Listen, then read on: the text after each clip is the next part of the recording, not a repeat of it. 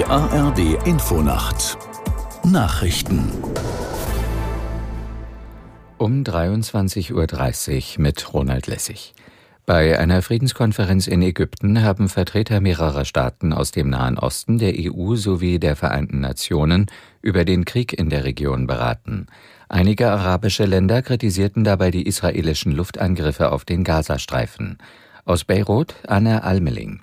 Der jordanische König Abdallah II. sprach von einem weltweiten Schweigen zu den israelischen Angriffen auf den dicht besiedelten Küstenstreifen. Die Botschaft, die die arabische Welt höre, sei, dass das Leben von Palästinensern weniger wert sei als das von Israelis. Palästinenserpräsident Mahmoud Abbas erklärte, die Palästinenser ließen sich nicht von ihrem Land vertreiben. Eine Zwei-Staaten-Lösung sei die einzige realistische Grundlage für einen wahren Frieden und Stabilität, sagte UN-Generalsekretär Antonio Guterres. Israel hat angekündigt, ab sofort die Luftangriffe auf die Hamas im Gazastreifen zu verstärken. Damit solle der Druck auf die Palästinenserorganisation erhöht werden, sagte ein Armeesprecher auf einer Pressekonferenz.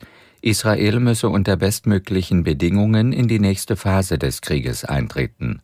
Im Visier sind demnach vor allem Gebäude in Gaza-Stadt, in denen Terroristen vermutet werden. Der Armeesprecher rief die Zivilbevölkerung erneut auf, in den Süden des Gazastreifens zu flüchten. Die Sturmflut hat die Ostküste von Schleswig-Holstein schwer getroffen. Der Katastrophenschutz geht in einer ersten Bilanz von Schäden im dreistelligen Millionenbereich aus.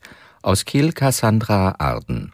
An mindestens drei Stellen im Kreis Schleswig-Flensburg gab es Deichbrüche, zum Beispiel in Arnis. Der Kreis spricht dort von erheblichen Schäden, die an der Infrastruktur entstanden sind. Auch bei Marsholm und in der Nähe des Olpenitzer Hafens sind in der Nacht Deiche gebrochen. Auch in Damp konnte der Deich den Wassermassen nicht standhalten. Hinter dem Deich sehen die Felder aus wie riesige Seen. Im Hafen in Damp sind rund 20 Yachten komplett zerstört worden. Einige sind gekentert, andere wurden vom Sturm auf die Promenade gedrückt. Ministerpräsident Günther sagte schnelle Hilfe zu, vor allem die Deiche müssten zügig repariert werden, so der Ministerpräsident. In der Migrationskrise ist nach Ansicht der Union ein schnelleres Handeln der Bundesregierung notwendig. Der CDU-Vorsitzende Merz forderte beim Deutschlandtag der Jungen Union in Braunschweig, noch in diesem Jahr wirksame Schritte gegen die illegale Migration einzuleiten. An Bundeskanzler Scholz richtete Merz ein neues Angebot, um über das Thema zu verhandeln. Das Wetter in Deutschland. In der Nacht im Südosten und im Westen Schauer bei 13 bis 4 Grad. Morgen im Westen und Norden nachlassende Schauer, im Südosten zeitweise heiter bei 10 bis 18 Grad. Die weiteren Aussichten am Montag oft freundlich, im Nordwesten Schauer bei 10 bis 19 Grad, am Dienstag im Westen Schauer, im Osten heiter bei 11 bis 17 Grad.